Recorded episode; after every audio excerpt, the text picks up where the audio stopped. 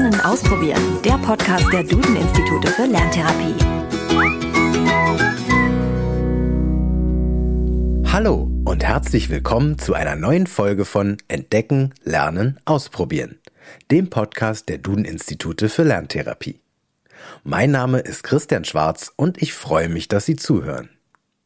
Kinder, die von einer Leserechtschreibschwäche oder Rechenschwäche betroffen sind, leiden überdurchschnittlich häufig an psychosozialen Beschwerden. Was genau das bedeutet und welche psychosozialen Beschwerden das sind, darüber haben wir mit Caroline Schätzke gesprochen. Sie ist Lerntherapeutin und wissenschaftlich-therapeutische Mitarbeiterin im Fachbereich Mathematik an einem der Duden-Institute für Lerntherapie in Berlin. Sie hat sich ausgiebig für ihre Masterarbeit mit dem Thema psychosoziale Belastungen im Zusammenhang mit Lernschwierigkeiten beschäftigt. Sie hat uns zunächst einmal erklärt, was psychosozial dabei überhaupt bedeutet. Das kann man so ein bisschen in so zwei ähm, Wortteile aufgliedern. Einmal dieses Psycho und einmal die, ähm, das Soziale. Ähm, und da geht's ähm, zum einen darum, dass man guckt, ähm, inwiefern, ähm, ja, wie sieht es eigentlich aus? Wie, inwiefern leiden die Kinder sozusagen innerlich unter diesen Schwierigkeiten? Das heißt, wie sieht's eigentlich innen drin in den Kindern aus? Das können wir uns ja nicht so ganz genau ansehen. Wir können ja nicht direkt in die Kinder reingucken, aber ähm, man kann sich das ähm, über die Verhaltensebene nochmal genauer ansehen. Das heißt, ähm, dass man da nochmal genau schaut, wie verhalten sich die Kinder eigentlich? Sind sie besonders ängstlich? Ähm, sind sie ähm, besonders aggressiv oder ganz oppositionell und verweigern sich ganz stark oder ähnliches? Ähm, und dann gibt es noch den sozialen Aspekt. Da geht es vor allen Dingen so um die soziale Interaktion zwischen den Kindern und auch ihrem sozialen Umfeld. Also wie reagieren äh, Kinder mit Lernstörungen auf ja, also auf ähm, Lehrkräfte oder andersrum oder wie reagieren auch die Mitschüler auf die Kinder, ähm, die vielleicht nicht unbedingt in vielen Leistungssituationen die Leistungen zeigen, die auch andere Kinder schon zeigen können. Die Duden-Institute für Lerntherapie haben in der sogenannten Puls-Studie von 2015 untersucht, inwiefern es einen Zusammenhang zwischen Lese-Rechtschreibschwäche bzw. Rechenschwäche und psychosozialen Belastungen bei Kindern und Jugendlichen gibt. Caroline Schätzke erzählt, was dabei die wichtigsten Ergebnisse waren dass so ein Fünftel der untersuchten Kinder und Jugendlichen ähm, an so körperlichen Beschwerden leiden. Das heißt also, dass sie häufig über Bauchschmerzen oder auch über Kopfschmerzen klagen. Mhm. Rausgekommen ist auch, dass etwa ein Drittel der Kinder und auch der Jugendlichen, die da befragt wurden, dass sie ähm, unter sogenannten internalisiertem Problemverhalten leiden. Ähm, internalisiert ähm, heißt in dem Fall, dass es eher so nach innen gerichtet ist. Das heißt, dass die Kinder deutliche Ängste zeigen, vielleicht auch depressives Verhalten oder dass sie sich auch deutlich zurückziehen dass sich Kinder insgesamt immer mal ein bisschen ängstlicher zeigen in verschiedenen Situationen oder auch, dass sie sich mal zurückziehen, ist erstmal gar nichts Ungewöhnliches. Aber wenn es in dem Maße auftritt, dass sie sich besonders zurückziehen, besondere Ängste zeigen, dann ist das natürlich auch schon ein Zeichen dafür, dass sie besonders belastet sind. Und was auch die Pulsstudie ergeben hat, ist, dass ähm, etwa ja, drei, ähm, ungefähr ein Viertel der Kinder ähm, Konzentrationsschwierigkeiten zeigen oder dass sie auch motorische Unruhe zeigen ähm, oder auch ein ganz impulsives Verhalten, was ähm, ja eher so ein typisches Symptom ist für Kinder, die eigentlich auch eine ADHS aufweisen. Es hängt nicht immer ganz automatisch miteinander zusammen, kann aber zusammenhängen. Das heißt, es können also beide Symptomatiken, ähm, das heißt also eine Lernschwäche und auch eine ADHS zusammenhängen. Dazu ein kleiner Tipp. In Folge 20 haben wir einmal ganz genau geschaut, wie die Aufmerksamkeitsdefizit-Hyperaktivitätsstörung mit Lernschwierigkeiten zusammenhängt. Die Pulsstudie hat auch ergeben, dass mehr als 20 Prozent der Grundschüler und fast jeder zweite Jugendliche gemobbt wird. Dabei handelt es sich überwiegend um psychische Gewalt Das heißt also eher um verbale Übergriffe oder um ähm, bestimmte Ausgrenzungstendenzen. In der Grundschule kann man sich das beispielsweise so vorstellen, ähm, dass ähm, Kinder auf dem Schulhof gemeinsam ein Spiel spielen und es dann heißt, oh nee, also der Dummi, den nehmen wir jetzt nicht noch mit in unsere Gruppe. Du, du kannst woanders spielen, aber nicht bei uns.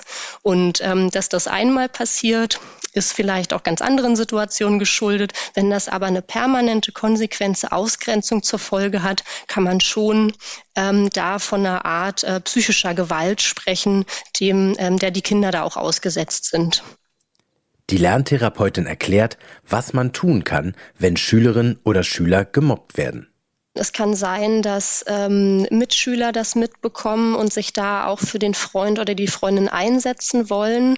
Ähm, häufig ist es so, dass sie erst einmal dazwischen gehen und ähm, da ähm, ja ähm, in die Verteidigungshaltung und ähnliches gehen wollen, ähm, was eine ganz logische, normale Handlung erstmal ist. Es ist aber meist in solchen Fällen ähm, nicht unbedingt ratsam, das Opfer noch weiter in diese Opferrolle hineinzubringen bringen. Das kann nämlich tatsächlich gut sein, dass da die Opferrolle für die Täter noch weiter bestärkt wird, dass derjenige sich ja nicht mal selbst wehren kann oder ähnliches. Das sind jetzt aber natürlich sehr dramatische äh, Szenarien, die, die ähm, ich da gerade ausmale. Das muss natürlich auch nicht immer der Fall sein. Wichtig ist ähm, dabei auch, dass die Kinder, die gemobbt werden, im Idealfall natürlich auch das Gefühl haben, dass sie geschützt werden von Freunden und Freundinnen. Gleichzeitig kann es natürlich auch sein, dass ähm, die Eltern von ähm, Kindern mit Lernschwierigkeiten den Verdacht haben, dass ihr Kind gemobbt wird. Da ähm, ist empfehlenswert, dass die Eltern auf jeden Fall erstmal den Kontakt zum Kind und das Gespräch zum Kind suchen. Ähm, wichtig ist dabei auch, ähm, dass die Eltern dem Kind klar machen, dass es an dieser Situation nicht selbst schuld ist. Und eine große Aufgabe ist dabei sozusagen auch das Selbstbewusstsein des Kindes wieder weiter zu stärken. Ähm, das geht nicht nur über schulische Leistungen, sondern das können auch ganz andere Erfolgserlebnisse sein, beispielsweise die Teilnehmer in einem Sportverein oder ähnliches und ähm, was auch noch wichtig ist, ist der Kontakt zur Schule. Also dass ähm, die Eltern, wenn sie den Verdacht haben, dass ihr Kind mit Lernschwierigkeiten äh, gemobbt wird, dass sie den Kontakt zur Schule suchen, auch nochmal eine Einschätzung sich einholen von ähm, beispielsweise einem Vertrauenslehrer, einer Schulpsychologin oder ähnlichem, sodass da auch nochmal geschaut werden kann, ähm, inwiefern stimmt meine eigene Wahrnehmung über mein Kind und auch über die Situation, in ähm, der es sich befindet eigentlich, so dass man da noch mal eine neue Einschätzung auch vornehmen kann. Ähm, für, für, manche Kinder ist es auch hilfreich, eine Vertrauensperson in der Schule ähm, zu organisieren. Das ähm, ist auch eine gute unterstützende Form für Kinder, die sich ähm, in manchen Situationen da auch alleine oder ohnmächtig fühlen, sodass sie dann wissen, ich habe einen Ansprechpartner, zu dem ich gehen kann, wenn es mir gerade nicht so gut geht. Ein Tipp von Caroline Schätzke ist die sogenannte Nummer gegen Kummer. Hier können sowohl Kinder als auch Jugendliche und Erwachsene telefonisch sorgenlos werden und sich Hilfe holen. Alle Infos dazu finden Sie auf www.nummergegenkummer.de. Den Link finden Sie natürlich auch in unseren Show Notes. Auch Lehrer und Lehrerinnen sind beim Thema Mobbing gefragt. Sie sollten das möglichst frühzeitig in der Klasse thematisieren und dafür sensibilisieren. In der Pulsstudie wird der Komplex Mobbing umfangreich behandelt. Insgesamt liefert die Studie aber eine andere, sehr wichtige Erkenntnis. Mm, also ich glaube, so die, die größte ähm, und wichtigste Erkenntnis daraus ist, dass die Lernschwierigkeiten ähm, Ursache sein können für psychosoziale Beschwerden. Und ähm, damit ist also sozusagen auch wieder gezeigt, dass Lernschwierigkeiten und psychosoziale Belastungen doch relativ eng auch miteinander zusammenhängen. Da liegt es nahe zu überlegen, was man tun kann, damit Kinder möglichst gar nicht erst unter psychosozialen Beschwerden leiden. Die Lerntherapeutin betont dabei, dass Kinder, sobald eine Rechenschwäche oder Leserechtschreibschwäche erkannt wird, möglichst frühzeitig Hilfe bekommen. Man kann das nicht auf ein Datum XY festlegen. Denn jedes Kind ist ja natürlich auch anders, jedes Kind entwickelt sich anders. Die Kinder werden ja in der Schule mit ähm, ganz unterschiedlichen Voraussetzungen ähm, in ihren Fähigkeiten zum Lesen, Schreiben und Rechnen eingeschult. Das heißt, sie ähm, verfügen erstmal über ganz unterschiedliche Fähigkeiten darin. Und ähm, sie nähern sich in der sogenannten Schuleingangsphase, also in den ersten zwei Jahren, nähern sie sich in ihren Fähigkeiten ungefähr an. Ähm, und ähm, wenn dann zum Ende der zweiten Klasse immer noch ähm, auffällt, dass ähm, das Kind deutlich schwerer ähm, lesen, schreiben oder rechnen lernt, dann ist es auf jeden Fall auch für die Lehrer ein Punkt, um da nochmal ganz genau hinzuschauen und auch ähm, für die Eltern ebenso nochmal hinzuschauen und auch das Gespräch zwischen Schule und Eltern da nochmal ganz genau drauf zu lenken, damit eben genau diese Auffälligkeiten nochmal genau betrachtet werden. Deshalb ist so vielleicht der Richtwert, dass zum Ende der zweiten Klasse da nochmal genauer drauf geguckt werden sollte. Es ist aber nur ein Richtwert, es ist jetzt kein klares Datum, was da festgesetzt werden kann. Besonders wichtig ist dann eine Regel. Das Selbstbewusstsein des Kindes sollte gestärkt werden.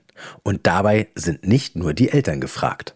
Was auch wichtig ist, ist, dass der Kontakt zu Freunden auch weiter gehalten wird äh, und dass auch weiterhin die Verabredungen mit den Freunden unterstützt werden. Ähm, dass es ähm, beispielsweise auch zu Hause bei den Hausaufgaben nicht immer Thema ist, dass es nur permanent ums Lernen geht, sondern dass auch mal Pausen gemacht werden können und dass der Kontakt zu den Freunden und eben genau diese Verabredungen und die, ähm, ja, die positiven Erlebnisse, die nicht immer nur permanent mit der Schule zu tun haben, dass die auf jeden Fall Fall ähm, ja ermöglicht werden und ähm, im Idealfall auch genauso im Fokus stehen wie das schulische Lernen, ähm, sodass da auch ähm, ja verschiedene schöne Situationen geschaffen werden können für die Kinder.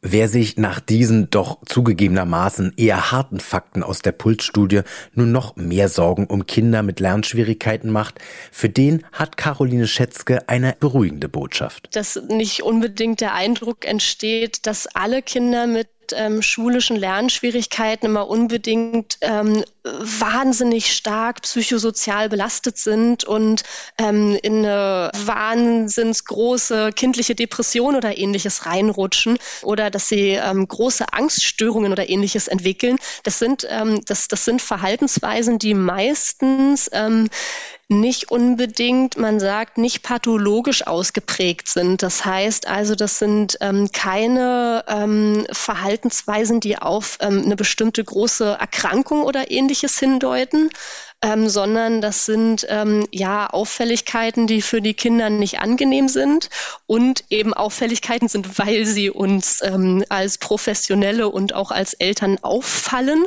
Ähm, dass da was gemacht werden muss und dass die Kinder unterstützt werden sollen, ist klar. Aber ich glaube, es ist nochmal wichtig zu erwähnen, dass es eben nicht um so ähm, ganz schlimme psychische Erkrankungen geht. Also dass, dass da sozusagen den Eltern auch nochmal der, der Schock genommen wird, dass das irgendwie eng miteinander zusammenhängt.